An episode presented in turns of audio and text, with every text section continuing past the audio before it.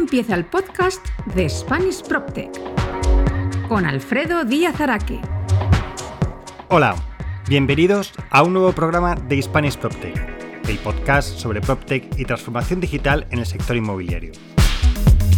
Hoy entrevistamos a Diego Parra, CEO de Elisa App, una app que está solventando el problema de los inventarios en las viviendas de alquiler.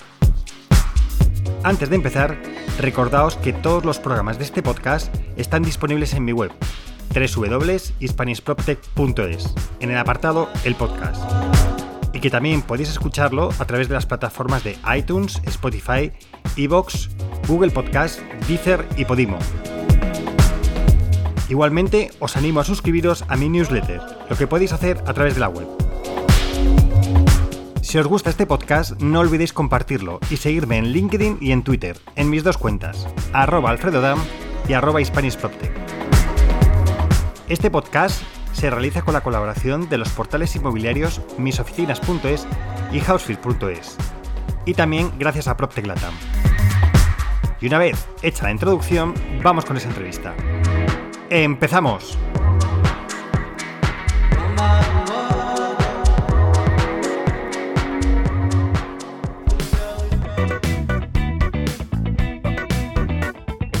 La entrevista de Spanish PropTech. Todo entrevistado tiene que pasar nuestra temida ficha tecnológica. Nombre y apellidos. Diego Parra. Edad. Tiene derecho a no declarar contra sí mismo. 31 años. País y ciudad de residencia. Eh, en este momento estoy, pues digamos que en Medellín, pero pues estoy viajando por Europa por unos buenos meses. Entonces no tengo como una ciudad de, de residencia exacta en este momento. Empresa y puesto que ocupas. Elisa App y soy el CEO. ¿Cuál fue tu primer ordenador? Eh, hmm. la verdad, no me acuerdo. pues uno que tenía mis papás en, en, la casa, pero no, no recuerdo las especificaciones. Era hace muchísimos años. ¿Cuál fue tu primer teléfono o de cuál guardas mejor recuerdo? Era un Nokia 1100, fue mi primer celular. ¿Qué otros cachivaches tecnológicos tienes? Soy, soy bien, bien fanático de, de los, de los eh, audífonos eh, o de los headsets. Me gusta tener uno pues, muy, de muy buena calidad. Soy, va, soy malito para los celulares, realmente no, no le presto mucha atención, pero una buena, un buen headset para tener este tipo de reuniones es elemental. ¿Qué redes sociales tienes? En este momento LinkedIn eh, y tengo eh, Instagram también. ¿En cuál eres más activo y por qué? LinkedIn me gusta más, eh, pues en este momento es porque es una salida obviamente para, para todo lo que estamos haciendo en Elisa, eh, obviamente para conexiones profesionales es súper importante eh, y, pues lo uso muchísimo para, para poder publicar contenido para las, para las personas con las que eh, tengo contacto y también para poder ver información del gremio de PropTech. ¿Qué te gusta hacer en tu tiempo libre? Eh, trotar, soy, soy fanático. Eh, estuve por mucho tiempo jugando fútbol. Eh, cuando estaba en el colegio, cuando tenía hasta los 23, 24 años, jugué muchísimo fútbol. Incluso jugué en la cuarta división de Escocia cuando vivía allá. pero, pero desde entonces tuve una lesión y me dedicaba a trotar. Ya he hecho cuatro maratones: Múnich, Ciudad de México, Medellín y ¿cuál fue la otra? Una, ah, Nashua en New Hampshire, en, en Estados Unidos. Eh, y es, lo que me encanta hacer. Me encanta entrenar y me encanta eh, estirar también. Soy fanático de eso. Muchas gracias por haber contestado nuestra ficha tecnológica. Como ves, no ha sido para tanto.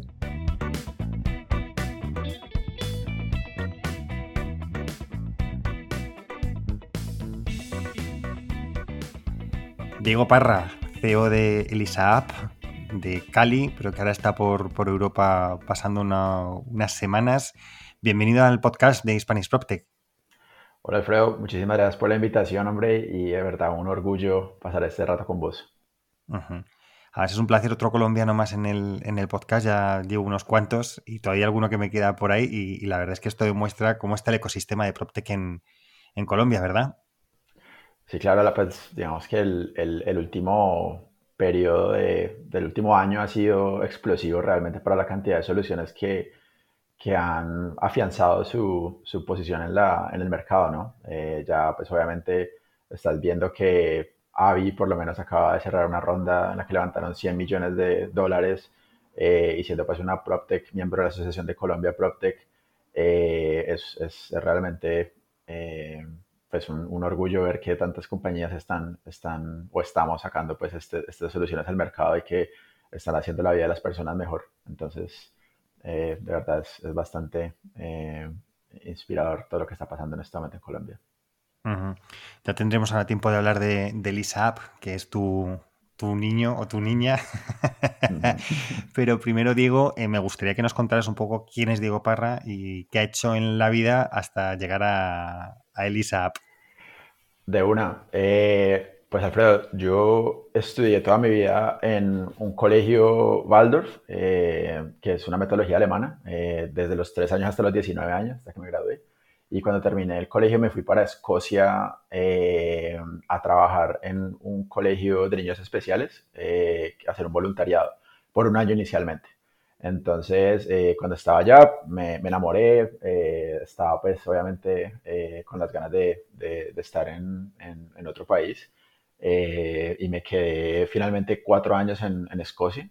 Mientras estuve allá, pues trabajé ese primer año allá en el colegio que te cuento. después monté una empresa de, de tablas de picar hechas a mano entonces yo básicamente lo que hacía era que le cogía el nombre o, lo que la gente quisiera eh, escribir dentro eh, encima de la tabla. Entonces yo le estallaba, como aprendí en el colegio, le estallaba el nombre y cobraba como 60 libras esterlinas por la tabla y cobraba 2 libras por cada carácter que quisieran que le estallara dentro de la tabla.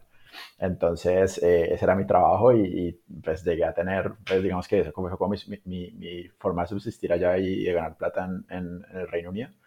Eh, y mientras tanto también pues estuve eh, jugando fútbol, como te conté, estuve jugando en la cuarta división de Escocia, eh, conociendo muchísima gente, viajando, pues fue una, una, etapa muy bacana en mi vida. regresé a Colombia en el 2013, 14, 13, y regresé a trabajar en la empresa de mi familia. Mi familia toda la vida está en el sector inmobiliario, tenemos un, pues, una empresa de administración de propiedad raíz. Eh, y manejamos pues también varios proyectos de construcción y pues, de administración de propiedades eh, propias y, y, de, terceros. Eh, entonces pues cuando entré a trabajar en la compañía, pues digamos que muy rápidamente me empecé a dar cuenta de un poco de ineficiencias que tenía el sector inmobiliario, tanto en la parte administrativa como en la parte de promoción, como en la parte de capacitación de los asesores, en la parte de legislativa, o sea, todo lo que, literalmente todo lo que uno se puede imaginar con el sector inmobiliario no, no estaba pues como... no había nada deficiente. Exacto, o sea, todo era como, como es posible.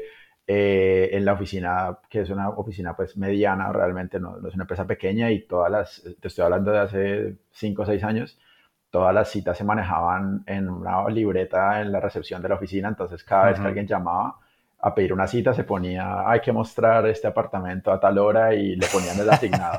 y esto estoy hablando literalmente de hace cinco años más o menos. Entonces era como, eh, ¿cómo es posible que esas cosas sucedan y, y, no habían soluciones muy avanzadas para, ese, para esos problemas?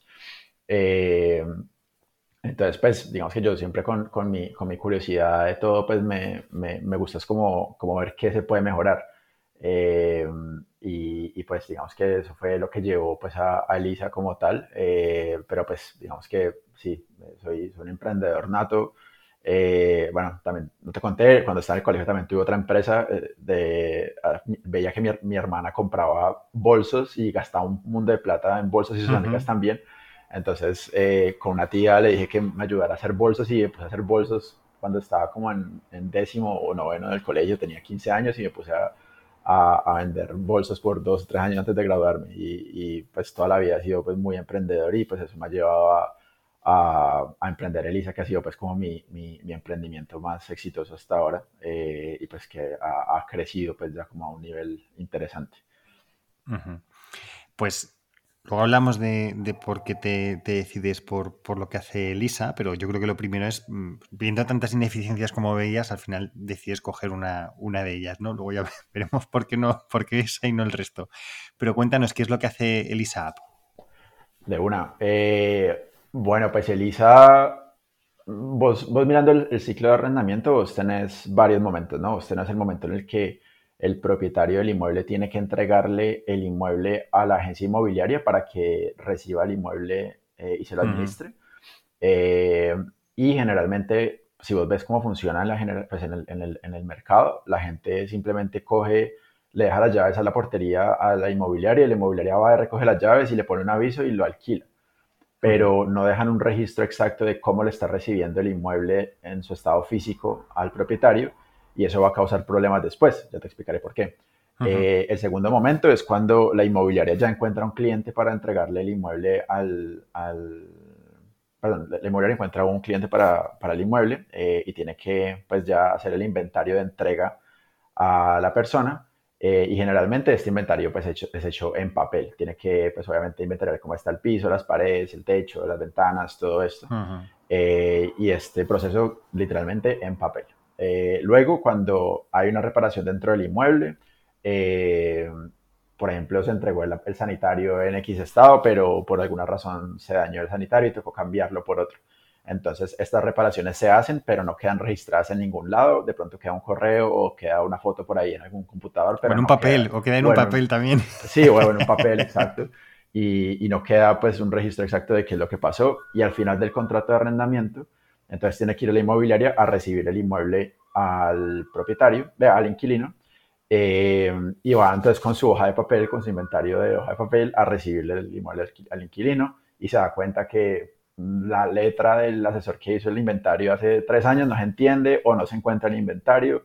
Eh, y bueno, hay una cantidad de vainas que, que, van a suceder ahí que causan problemas jurídicos y económicos para ambas partes. Y el problema más grande viene cuando el propietario eh, dice, quiero mi inmueble nuevamente. Entonces va a la inmobiliaria a entregarle al propietario su inmueble y no tienen nada para respaldar el estado que le están, eh, el estado físico de la propiedad, que le están devolviendo la propiedad. Eh, y ahí es que se arman una cantidad de problemas, eh, de nuevo, jurídicos con el propietario. Entonces, eh, yo al ver todo ese ciclo en la, en la inmobiliaria y me, me empecé como a, a, a, sentir curiosidad cómo manejaban las otras personas este proceso y me di cuenta que era la misma cosa. Yo tenía amigos del sector inmobiliario que trabajaban en compañías muy grandes o incluso eran propietarios de compañías muy grandes y te estoy hablando de compañías que administran 2.000, 3.000 propiedades y yo iba y preguntaba, ¿cómo manejan ustedes esto? No, eso es en papel. yo, ¿cómo es? O sea, pero ¿cómo en papel? O sea, ustedes tan grandes con tantos recursos en papel. Sí, no, es que así lo manejamos. Y yo, pero ¿cómo es posible? Entonces, eh, pues básicamente a raíz de eso, eh, yo empecé como a investigar. Yo en ese momento, yo venía como de un, de un background cero tecnológico. Yo pues he sido, he sido como más bien eh, amantes como de la, de, la idea de, de, mejorar las cosas, pero no, no, me había metido tanto en el tema tecnológico. Eh, y hablé con un amigo, Hugo Pineda, que fue el cofundador de Lisa, eh, que él tenía una agencia de desarrollo digital, y le conté, le dije, tengo esta idea de negocio, ¿qué te parece? Y me dijo, no, o sea, sí, tienes razón, porque yo también cuando alquilé mi apartamento, el mamá hizo el, el, el, el inventario en papel y me pareció súper ineficiente. Entonces empezamos a explorar ideas, a votar, eh, a rayar y a ver pues qué, qué podíamos hacer. Y en esas encontré, encontramos un programa del Ministerio de las Tecnologías eh, en Colombia, del MINTIC, que se llama apps.co, que era para poder desarrollar ideas de negocio en etapa temprana. Entonces eh, aplicamos, quedamos y en las primeras 20 semanas de ese programa, pues básicamente sacamos un MVP o un producto mínimo viable para poder probar la idea de negocio y sí, literalmente sacamos una, una, una, aplicación súper básica para literalmente como levantar un inventario rústico eh, que permitiera tomar unas fotos y ya, era como algo súper simple. eh, y se lo repartimos a varias personas, a varias, varias compañías. Y todo el mundo muy interesado como que, uy, uy, necesitamos esto, pero la aplicación obviamente no, no, no corría bien porque era una aplicación hecha en menos de, de nada. Entonces, pues, obviamente tenía todas las ineficiencias tecnológicas que te puedas imaginar.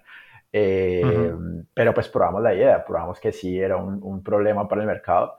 Eh, y pues digamos que ya en ese momento me di cuenta, no, esto ya tiene que, tiene que hacerse mejor. Entonces ahí pues ya empezó un, un proceso de desarrollo y de exploración eh, más profundo de ver cómo funcionaba como en detalle en cada una de las compañías que necesitaban esto.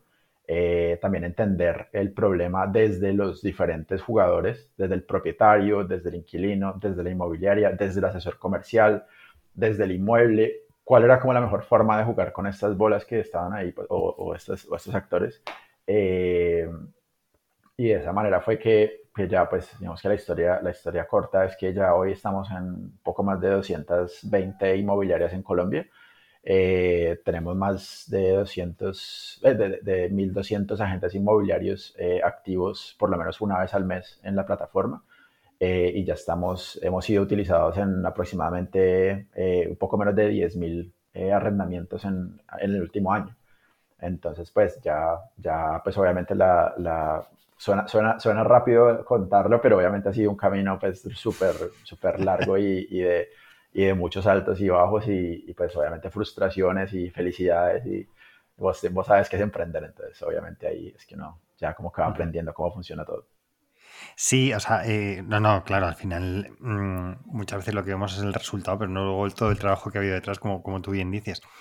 Y entonces al final es, es, es interesante lo que dices, ¿no? Porque en, el mundo del alquiler eh, o en el mundo inmobiliario, pues hay muchas cosas que, que, hay, que se hacen en otro sitio y que en el mundo inmobiliario no se hacen. Y yo cuando estabas hablando, me estaba acordando cuando tú llevas un coche a un taller. Cuando tú llevas un coche a un taller, hay una persona que coge, lo verifica, te lo hace y te marca, pues oye, dónde hay cada, cada rayón, cada golpe, cada Y creo que, y lo tenemos como, como asimilado, que es así. Yo creo que nadie se lo cuestiona, nadie, bueno, pues ya está, está hecho así y ya está. Y es curioso como en una vivienda, como tú dices, nadie tiene ese cuidado, nadie... Mmm, y además es lo que tú dices, no es solo ya el problema de propietario-inquilino, sino oye, cuando se lo entregas a la agente inmobiliario, eh, visitas que puede haber habido hasta que por fin lo has alquilado, es decir, que todo ese tema eh, no, se hace y, la verdad es que es bastante relevante porque luego eh, es verdad que al final, o sea, al principio no es, bueno, puede dar algún problema, pero luego puede dar muchos quebraderos de cabeza al, al final, cuando la, la relación arrendatario y arrendador se, finaliza. Pero cuéntanos, o sea, entonces al final lo que hacéis en el, en el ISA App es, es una aplicación que sirve para hacer inventario de inmuebles del estado en el que están con el fin de que quede una foto fija de lo que ha sido, de tal manera que cuando acaba la relación contractual o bien el agente inmobiliario decide que no o no lo ha alquilado o lo que sea, eh, se lo devuelve al propietario, que todos tengan claro cómo estaba esa foto el día que hubo la, la entrega, ¿no? El, el, acta de, como en una obra, ¿no? El acta de entrega, oye, se, se entrega de esta manera, ¿no? Exactamente, así, así funciona, no lo pudiste haber dicho mejor. Eh, básicamente lo que la aplicación permite es que vos puedas hacer un inventario de captación con el propietario. Eh, entonces, pues vos vas al inmueble con el propietario idealmente y dejan el registro exacto, comentarios, fotos de cómo te está entregando el inmueble. Ambos firman el documento eh, y todo queda registrado en, en el celular. Eh, luego, cuando el, el, el, inmobiliario le entrega o el propietario que alquila directamente le entrega el inmueble al inquilino, eh, pues se puede duplicar ese primer inventario para que no tengan que volverlo a hacer, que ya pues ahí estamos ahorrando un resto de tiempo a la gente. Eh, o un montón de tiempo eh, a la gente para que no tenga que volver a hacer el inventario. Y cuando hayan cambios en el inmueble, también pueden hacer el registro y dejar el, el, la nota de que en este elemento de este ambiente se cambió esto, tal fecha y quedó así. Cosa que cuando se va a ir la persona del inmueble, pues ahí está el registro exacto de que ese inmueble se entregó en este estado, que hubo X y X cambio. Y ya cuando la persona va a desocupar el inmueble, pues ahí tenemos todo ese registro y ahí tenemos un, un, un como un, un, match o un match uh -huh. de, de, de, si está bueno, si está malo. Entonces uno simplemente da como swipe right, como en Tinder más o menos. Si todo está bien y si está mal, pues entonces para la izquierda y eso queda registrado en el acta de desocupación. Entonces ya tenemos un acta que dice usted me entregó el inmueble en perfecto estado y aquí está la prueba. O usted me tiene que reparar esta pared porque me la está entregando en mal estado y aquí está la prueba. Entonces ahí no hay forma realmente de que la persona alegue, no, es que esto no estaba así, es que usted me lo entregó mal, no hay foto, no hay inventario porque, o sea, aquí está la evidencia, no, no, no hay forma que vos contradigas algo que es, es, es, es completamente eh, evidente. Entonces, eso es lo que hace Lisa, eh, pues en, en, en resumen. Eh, y sí, eso es, eso es lo que... Y es a, través, la, la, la, gente se tiene que descargar la aplicación app y entonces a medida que van haciendo la visita, ¿no? Van sacando fotos, eso automáticamente va volcando a la, a la app y, y, ambas partes son las que escriben los textos que corresponda de, oye, pues eso está tal o tiene un rayo en no sé dónde y todo eso. ¿no? Entonces, lo, lo, al final lo que ocurre es que hay un, como un acta, ¿verdad? donde establece cuál es el estado con fotos y todo, ¿no? Y eso que va colgado en la nube, ¿no? Es decir, eso queda almacenado de alguna manera y no se puede manipular. Exactamente. La, la, la información queda almacenada en la nube, 100%, eh, asequible desde cualquier dispositivo celular o, o computador. Eh, y sí, el proceso de registro es muy sencillo, www.alisa.app. Eh, te registras, creas una cuenta, elegís el plan que querés tomar eh, y ya pues puedes comenzar a usar la aplicación como propietario, como inmobiliaria o como asesor comercial independiente. Eh, y sí, es básicamente como crear el, el, inmueble, crear el inventario y luego dentro del inventario uno crea los ambientes de la propiedad. Entonces uno pone que tiene sala comedor y dentro de la sala comedor pues hay unos elementos, que es el piso, el guardascobas, paredes, techo, las ventanas, toma corrientes y esto. Eh, y de esa manera pues uno ya tiene entonces toda la, todo el registro de la propiedad en un solo lugar. Y luego, digamos que cualquier modificación que haya, igual se vuelve a hacer una fotografía de lo que exista para quedar y, que no haya luego ningún problema. eh, ¿Quiénes son vuestros clientes, eh, Diego? ¿Y, ¿Y, cómo monetizáis eh, todo este servicio? Claro que sí. Eh, en, en, general, pues tenemos, digamos que nuestra distribución es, es, desde el que administra una o dos propiedades hasta el que administra, tenemos, tenemos, pues, tenemos tres clientes que administran más de 5.000 propiedades, eh, uno que administra casi 8.000. Eh, entonces, pues le servimos a todos los rangos de, de, de clientes. Uh -huh. eh, en este momento, pues estamos únicamente en Colombia. Ten tenemos interés de varios países en, en, en el mundo eh, que nos han, pues, como, como eh, llamado a que podamos servir en, otros, en otras partes pero creo que uno tiene que, lo, lo, que hablamos el otro día, que uno tiene que ser primero rey en su, en su tierra y después ya puede como expandirse y hacer las cosas bien. Eh, entonces, pues sí, nuestros clientes son literalmente todo el mundo. Eh, pues digamos, en temas de marketing, nuestro enfoque son agencias inmobiliarias que sean de tamaño mediano, porque son los que menos tiempo toman en, en, en implementación. Eh, hay sí. compañías muy grandes que, pues obviamente ya cuando tienen procesos tan establecidos y son compañías tan, tan robustas, pues implementar cualquier cosa se va a tomar dos, tres meses. Entonces, pues para nosotros es más eficiente buscar compañías que sean más, más, pues, más como de tamaño mediano, que no se demoren tanto en, en tomar decisiones y en implementar tecnologías para poder, eh, obviamente, tener un flujo de, de, de, de clientes más, más rápido. Uh -huh. ¿Y cómo monetizáis? O sea, ¿cómo, ¿qué coste tiene o quién, a quién le repercutís el coste de, del inventario? Ok, eh, entonces pues nuestro, somos un software as a service, una SaaS, eh, y básicamente nuestro servicio se cobra mensual o anualmente dependiendo de la cantidad de inmuebles activos que tenga la persona. Uh -huh. Entonces, pues básicamente si vos tenés cinco inmuebles tuyos, porque es tu, tus, tus inversiones que has hecho a través de la vida, pues puedes comprar un plan de cinco inmuebles eh, en la plataforma, entonces pagas una anualidad por mantener esos cinco inmuebles activos. Entonces puedes alquilarlos y los tenés ahí eh, mientras, el, mientras los tengas. Si compras otro inmueble, pues ahí tienes que comprar un paquete un poco más grande. Eh, y para las compañías inmobiliarias que ya tengan pues mayor tamaño, pues obviamente ya se administran 500 eh, propiedades o 1000 propiedades o 5000 propiedades, pues ya tienen que adquirir un paquete acorde a lo que, a lo que manejen y pueden hacer el pago mensual o anual. Eh, es un servicio que pues entendemos que las inmobiliarias no son las que se llevan la mayor cantidad del, de, la, de, la, de, la, ganancia del arrendamiento, eh, entonces por eso es un servicio relativamente económico eh, y es por eso es que pues, hemos, hemos, podido como crecer tan rápido porque es un, un servicio de muy baja, de muy baja eh, barrera de entrada. La uh -huh. gente no lo piensa tanto como implementar un CRM que les va a costar un ojo de la cara o un ERP que les va a costar, un, sí. no sé, un SAP o algo así. Eh, entonces es una manera que la gente no lo piensa mucho en, en implementar y, y, pues lo toma muy rápido. Entonces por eso hemos podido crecer casi que de cero a, a, a más de 200 en, en, pues en un año larguito ya. Uh -huh. ¿Y habéis notado o, o, o tenéis cifras de, de, de, que haya bajado voy a ponerlo así, la conflictividad en este tipo de, mm, arrendamientos, en los arrendamientos, es decir, que, los agentes os transmitan, oye, mira, gracias a esto ya no hay discusiones, ya no hay ningún tipo de problema y al final, mm, oye, está claro y, la gente ya no discute tanto como antes, no, no, no lo he roto, lo he dejado de romper o esto ya estaba roto, ¿no? Sí, mira, creo que, que es interesante esa pregunta porque desde que creamos la, la aplicación solamente hemos tenido dos eh, dos reportes que nos han dicho los, los, los clientes, como que tenemos un problema con, con, un, con, un, cliente que pues está contradiciendo lo que, lo que está en el inventario. Eh, lo que es muy bueno, pues ya casi 10.000 arrendamientos y solamente dos han dicho algo.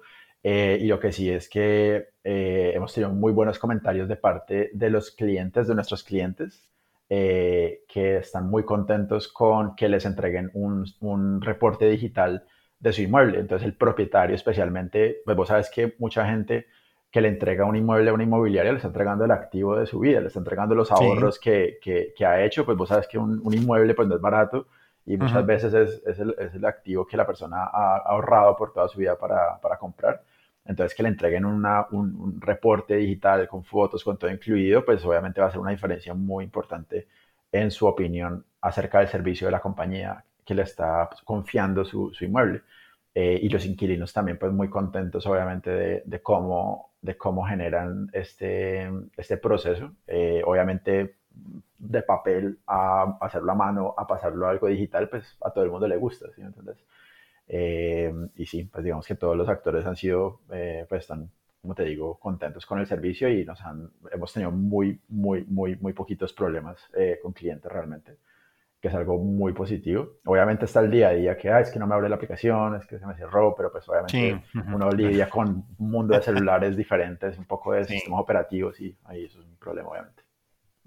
Y una pregunta, porque hablamos de arrendamiento, ¿también estáis trabajando o estáis planteando em, trabajar con eh, vivienda de obra nueva? Es decir, la típica vivienda que cuando te entregan haces primero una, una, visita antes de posiblemente llegar al notario a hacerlo y donde ves pues oye, todos los defectos que hay para que el promotor o el desarrollador que vosotros le llamáis pueda solventarlos antes de que entres o bueno cuando entres pero que queden registrados. ¿Estáis eh, trabajando también en esa línea?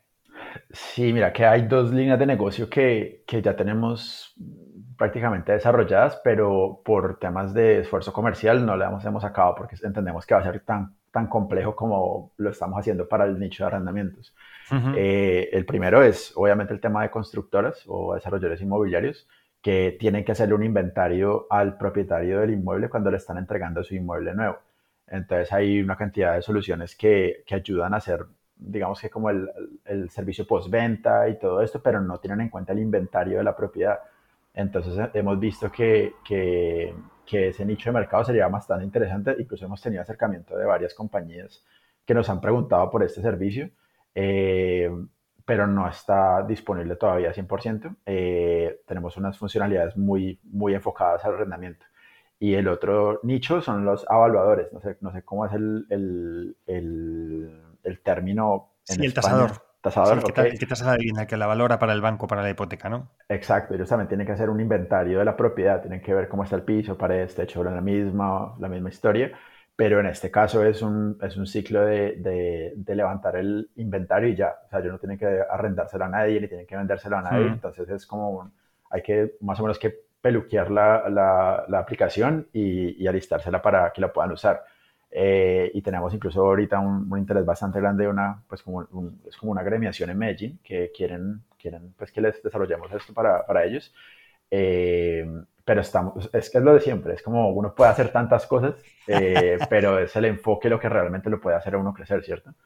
Eh, entonces, pues ahí estamos viendo cómo podemos desarrollar esta línea de negocio más adelante. Ahorita arrendamientos y crecer ahí, eso es, mi meta en este momento. Es que es verdad, eh, es que es muy, muy interesante lo que, lo, que, lo que comentas porque es verdad, ¿no? Es que cuando alguien ve una idea, es como de fútbol y de marketing, que todo el mundo sabe, ¿no? Entonces, ven tu idea, ah, pues esto lo puedes hacer para esto, y al final puede ocurrir, hecho esto, bueno, me han contado muchos emprendedores, que acabes perdiendo el foco. Decir, oye, vamos a ver, yo estoy en arrendamientos, es verdad que mi aplicación puede servir para muchas cosas, pero como me empiece a diversificar y hacer como muchas cosas, al final, mm, como dice el refranero español, el que mucho abarca, poco aprieta. Es decir, acabas abarcando mucha parte del mercado, muchas cosas, pero al final es verdad que luego y, es donde se ve como tan obvio, luego al final es verdad que técnicamente necesita hacer ajustes dentro de la plataforma que no son tan fáciles ni tan obvios, que eso hay que decirlo a la gente de producto y, y a los de desarrollo que, que dices, oye, poned este botón aquí, te dicen, bueno, espérate, que no es tan fácil como programar dos líneas de código y ya está. Es más complicado que todo eso. Es súper complejo, o sea, la gente no se imagina como, es que, ay, es que me gustaría que él estuviera esto más abajito o que esta palabra fuera diferente. Y, y sí, o sea, en teoría es cambiar un string y ya, pero eso afecta una cantidad de cosas y, y afecta el tiempo de, de, desarrollo y afecta el, el, el ciclo del, de la operación. O sea, son, son vainas infinitamente complejas que uno tiene que tener en cuenta y ahí ya viene a jugar pues el tema de quién es el product owner del, de, o cómo, cómo opera el product owner del, del, de la aplicación. Entonces, yo, a mí me gusta, yo soy muy curioso con, con el tema de, de, desarrollo y yo soy, el, yo soy CEO y product owner de Lisa. Entonces, todo lo que pasa dentro de la aplicación, pues pasa por mi cabeza también, porque me, me encanta tener en cuenta todos esos factores que estás diciendo. Eh, y, y, eso es súper importante. Creo que uno, uno, como líder no debe como soltar ese, esa partecita tan, tan rápido. Eh, obviamente más adelante uno puede traer una persona súper crack que se encargue de eso, pero por ahora es, es, enfocarse y hundir el botón de que esté funcionando lo más que se pueda para que las cosas sigan funcionando. Eh, y sí, más adelante miramos a ver cómo, cómo sacamos más cosas. Cómo crecer, sí. Pero como bien has dicho, más vale ser el rey en, en lo que haces y en el país que haces y luego ya veremos qué Exacto. más se hace. Oye, eh, Diego, una cosa, ¿cómo te ha afectado a, a Elisa, cómo ha afectado a Elisa el, el tema del COVID-19? Porque creo que, que, pensabais que iba a ir un poquillo más, que iba a ser peor, pero sin embargo os ha, os ha hecho crecer, ¿no? Eh, sí, pues mira que cuando, cuando en Colombia tuvimos cuarentena desde marzo hasta principios de junio del año pasado, más o menos, eh, y ya las cosas comenzaron a abrirse un poco hacia julio del año pasado. Eh, y yo, yo en principio pensé que ya, ya era el fin de la compañía. En ese momento, pues, hace un año literalmente yo tenía, sí. teníamos que cinco empresas como clientes, estamos arrancando. Uh -huh. eh, sí, porque tú y yo además hablamos eh, en agosto del año pasado, fue cuando, sí, cuando hablamos. Uh -huh. Exacto, y en ese momento estábamos apenas como, como arrancando. Eh, en ese momento sí, cuando hablamos estábamos ya como cogiendo como algo de, de, de fuerza. Eh, pero el crecimiento exponencial fue desde, fue post, post, eh, post cuarentena. En ese momento fue que nos dimos cuenta que, que la gente estaba buscando una forma de poder optimizar sus tiempos, sus procesos, eh, tecnificar sus, eh, sus, la forma en la que operaban. Eh, y al contrario de ser negativo, ha sido un crecimiento muy, muy, muy fuerte. Eh, como te decía, hemos, hemos, hemos, arrancado, hemos llegado de, de cero a más de 200 compañías en, en casi nada. Eh, y ha sido pues en un año sin pagar advertisement, no hemos pagado publicidad, ha sido crecimiento orgánico. Uh -huh. eh, y eso el, mejor sido... de la, el mejor de los crecimientos, digo. Eh, sí, sí, al final del día, ¿no? Porque ahí es que uno se da cuenta que, que es, una, es un servicio que la gente necesita y que el, y que el costo, uno, pues uno siempre va a apuntar a eso, ¿no? Que el costo de adquisición de clientes sea lo más rápido, lo más barato y lo más fácil posible. Y, uh -huh. y cuando te das cuenta que tienes un producto que no, no tenés que vender para vender, es como una buena vaina. Hay uh -huh. compañías que arrancan y tienen que invertir millones y millones sí. para poder posicionar y para nosotros ha sido casi que, sí, casi que cero. Eh, obviamente uno que está como al frente de la compañía tiene que creer en el producto y creer en, en todo lo que está haciendo, porque soy uno, para emprender, vos también emprendes y, y, uno tiene que estar como algo loco, ¿no? Uno tiene que tener como que... Como algo que, no, bastante. Bastante, sí, como que arrancar algo en pandemia, que como que estadísticamente es el 95% de posibilidad de que no, no, va a pasar nada y que te va a quebrar y uno tiene que estar como medio chiflado para creer en que sí va a ser. Eh, pero, pero sí, creo que ha, ha sido una, una bonita, una, un bonito año, la verdad, pues obviamente ha sido experiencias increíbles, eh, aprendizajes personales, aprendizajes eh, como profesional, eh, aprender a trabajar en equipo. Yo pues digamos que había, había trabajado pues obviamente en una empresa de mi familia, pero es una empresa ya hecha. Yo acá lo que uh -huh. estoy haciendo es crear un emprendimiento desde cero con personas brillantes que, que estamos trabajando en algo que no hay referente. Vos buscas algo como, como Elisa y encontrás algunos en el mundo, pero no encontrás una compañía gigantesca que esté en esto. Los que están en este momento están creciendo, al igual que nosotros, y, y es difícil encontrar una persona que te diga, este es el camino por el que tenés que irte. Y, y, ha sido, pues sí, ha sido un año lleno de, de, aprendizajes y, y sí, con, con, muchísimas ganas de seguir metiéndole duro para, para ya llevarlo a, al siguiente nivel pronto. Sí, es que además, por ejemplo, mira, lo que dices que, que no hay, es verdad que no hay comparables a lo mejor en el mundo inmobiliario, pero sí que en el mundo Insurtech sí, que, sí que lo he visto. De hecho, hay una compañía española que se llama BDO, que los vi hace ya 3, 4 pues, años, y de hecho yo lo pensé para el mundo inmobiliario, ¿no? Al final BDO lo que hace es como eh, a través del, móvil consigue hacer una peritación, ¿no? Entonces es una peritación online y demás. Y yo también pensé que tenía como mucho sentido tenerlo a la hora de, eh, de hacerlo en el, en el, mundo inmobiliario, pues con lo que tú has hecho, pero luego también con cualquier tipo de avería, que pudieras mostrar la avería al, al, quien te lo va a reparar para que cuando no tengas dos visitas, ¿no? La visita de hoy a ver qué se ha roto y luego volver a ir a arreglártelo, ¿no? Y al final, pero es verdad que en el mundo inmobiliario hasta a día de hoy no, no, he visto una solución como, como, la vuestra. Te quería hacer otra pregunta, Diego, y ya con esto eh, eh, vamos acabando.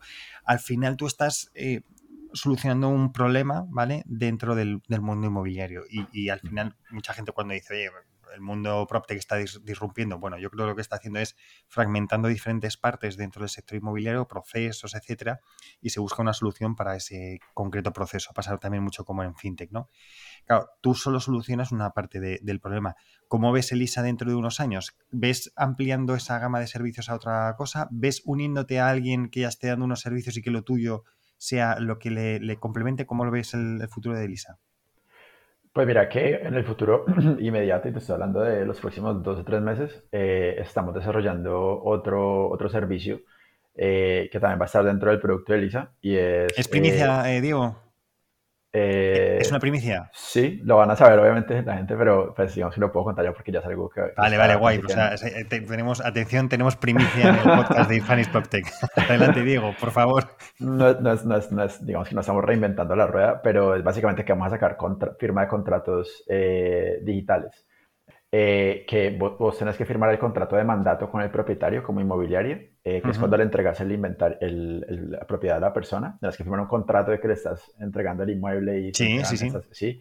Luego el contrato de arrendamiento, luego, que es el que se firma entre el arrendador y el arrendatario. Y luego, eh, si, el inventario, si el inmueble se va a desocupar, tienes que mandarle una carta de, determinación de contrato y la persona tiene que firmarlo. O si es de extensión de contrato, pues también tiene que ser una carta que se mande y se, se informe. Eh, que es básicamente el mismo ciclo de, de, de, inventario. Entonces, básicamente lo que vamos a hacer es que ya se va a anexar, eh, además del inventario, se va a anexar el contrato también. Entonces, ya las personas pueden hacer ese proceso. Eh, y de ahí en adelante, pues ya, digamos que hasta ese punto estamos ya claros que hasta ahí llega el producto. Luego tengo varias ideas, por ejemplo, en España no sé cómo funciona, pero por ejemplo en Colombia el tema del depósito de arrendamiento es algo que no está reglamentado porque si vos no sos una institución financiera no puedes retenerle plata a las personas, pero la gente lo hace en el día a día. Cuando vos le alquilas directamente a una persona, él te dice, no, me tiene que dejar un canon de arrendamiento como depósito. Entonces la gente le entrega en efectivo al propietario el dinero, pero no hay como una garantía de que... Sí, de que luego te lo puede devolver.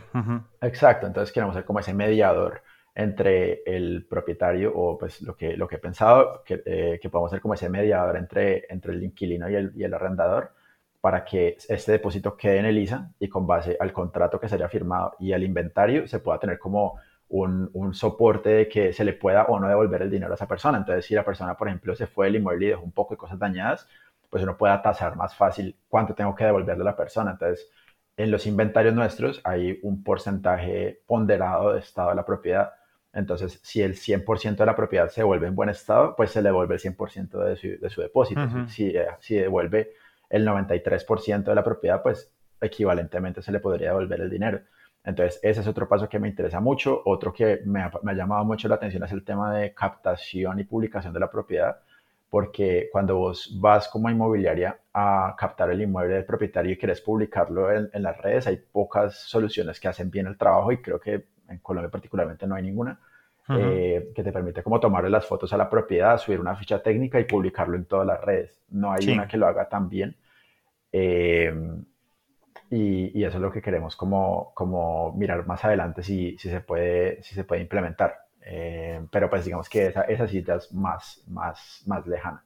Pero creo que esas dos primeras que te mencioné son las que, las que tenemos ya pues como definidas dentro del camino. Exacto. Oye, hay un, hay un tema que, sé que, te gusta y que te gusta destacar de, de Lisa App, que es el tema de sostenibilidad. ¿no? De que estéis ayudando a, hacer, oye, mejor el planeta. Que parece que dices, bueno, pero ¿cómo es posible, no? Pues venga, cuéntanos, ¿cómo es posible que a través de esta app se estéis ayudando a criterios de sostenibilidad? Listo. Eh, pues digamos que más, más allá de que Elisa directamente ayude a la sostenibilidad, es un tema personal que me, me gusta mucho pensar en, en, en, la forma en la que nosotros vivimos como, como sociedad, ¿no? Eh, yo siempre he sido, pues, eh, abiertamente crítico al, tema de, la construcción en la forma en la que lo hacemos. Creo que más allá de que tengamos como una misión de construir, y, eso, es, una crítica abierta a las constructoras que, del, mundo, eh, de la necesidad de construir cajas de zapatos para que la gente compre, y por lo menos en Colombia a mí, y esto pues obviamente puede que vuelva y me, me, me, me muerda, pero el, el, hecho es que la... De, que de, momento, estás en Francia, no te preocupes que ya verás si tienes que volver o no. Exactamente, no, pero por ejemplo el hecho de que, de que se, se generen esos subsidios del gobierno para compra de vivienda nueva, eh, y eso es como un juego que se genera, ¿no? Es como el gobierno le da plata a la gente para que le dé plata a las constructoras y le dé plata a los bancos para que le den créditos a la gente para que se endeude por 30 años para pagar por un apartamento que ¿Sí me entendés? Es como, es como esa mi, mi, mi, crítica siempre al sistema, de cómo funciona. Y, y, más allá de eso, es como el hecho de vos construir en la forma en la que construimos en este momento, que son edificios de 20, 30, 30 pisos, que generan que una gran cantidad de personas vivan en un espacio tan confinado, genera eh, problemas ambientales. Entonces ahí, pues obviamente el agua, el, aumento de consumo eléctrico en ese sector del, del, pues, del planeta. Eh, y eso ha causado pues que las ciudades cada vez sean como más, más, más, eh, y vos lo, vivís, vos vivís fuera de Madrid porque no, no, no querés como estar como en ese, en ese... No, no, no, para nada, efectivamente. Exacto, entonces, entonces es como, como ese, ese, el hecho de que nosotros como, como seres humanos deberíamos al contrario buscar la forma de, de, de vivir mejor en mejores lugares. Entonces, vos por qué tenés que seguir ese, ese esa dinámica de, de, de, sí, de comprar una vivienda, quedarte en esa vivienda por un resto de tiempo, en vez de vos poder como migrar un poco más a las afueras de las ciudades donde las condiciones de vida sean mucho mejores, vos obtener mejor rentabilidad por metro cuadrado eh, y de esa misma manera vos podrías como tener mejores comunidades. ¿sí? Eh, y, pues yo sigo, sí, sí, las ciudades a mí en general no es que me maten, a mí no, a mí el hecho de como que tener restaurantes cerca y ese ser como el sell point de las personas vivir en el, en el centro de la ciudad o que tener almacenes cerca, eso, a mí eso como que no me, no me, no me funciona, no me, no me cuadra en la cabeza. Eh, y ese es como mi punto, es, es, es, mirar la forma de uno poder crear como mejores, eh, mejores aldeas, no sé, es como, como, la, como lo que tengo como en la cabeza esa es la palabra que últimamente he tenido como, como en, mi, en, mi, en, mi, en mi mente. Eh, estaba haciendo mucha investigación en, en, ese sentido porque vos, vos, vos debes migrar a eso. Hemos nos dado cuenta que nosotros como sociedad hemos como llegado como un plato de, de, de, desarrollo urbano y ya estamos es como dañando las cosas, no estamos progresando. Es, es como esa idea de, de, utópica de qué es lo que vos ¿qué, es la ciudad que vos miras para el futuro?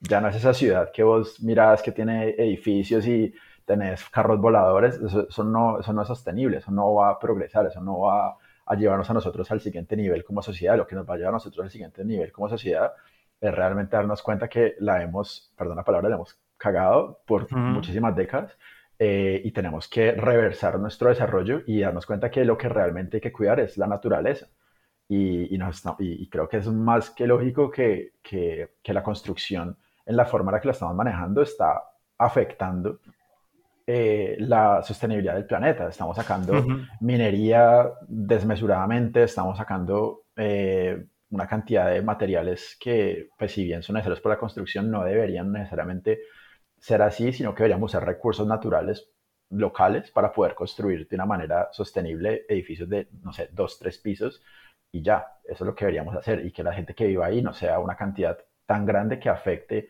los recursos hídricos y, y, los desperdicios que generen tampoco afecten tampoco la, la, la comunidad eh, o, la, el ambiente local. Esa es como mi, mi, mi, idea. Entonces, pues, eh, obviamente, cómo solucionarlo pues, es, es, un tema muy complejo. Creo que, obviamente, uno, no puede cambiar el mundo, ¿no? Creo que, eh, o, o, pues, hay personas que sí lo hacen, pero, pero es, es, es mirar la forma de uno contribuir.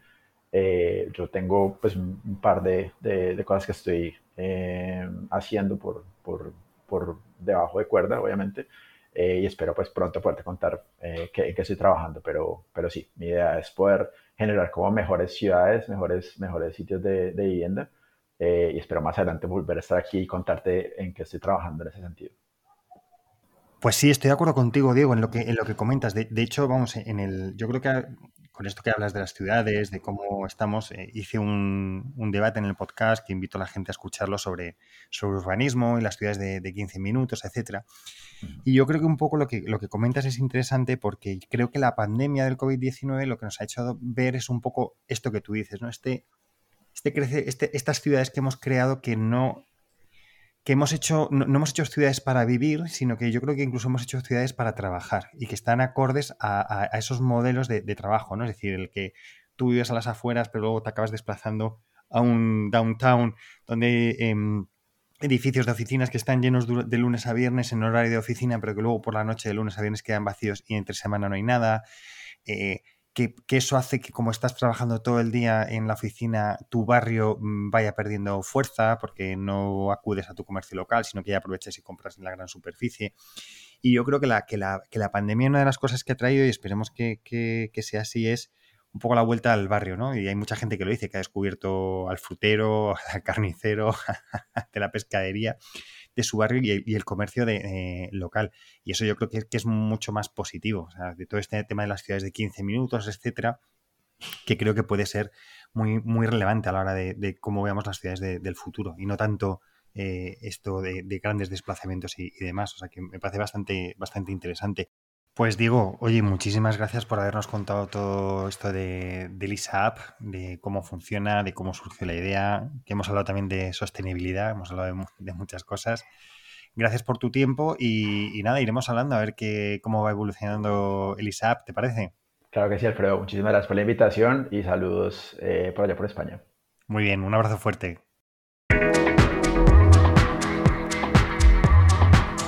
Y hasta aquí un nuevo programa de Spanish PropTech. Hoy hemos tenido a Diego Parra, CEO de Lisa App, que están solventando de manera digital los inventarios en las viviendas de alquiler. Recordad que este programa está disponible, además de en mi web www.hispanishproptech.es, en las plataformas de Spotify, iTunes, Google Podcasts, Evox, Deezer y Podimo.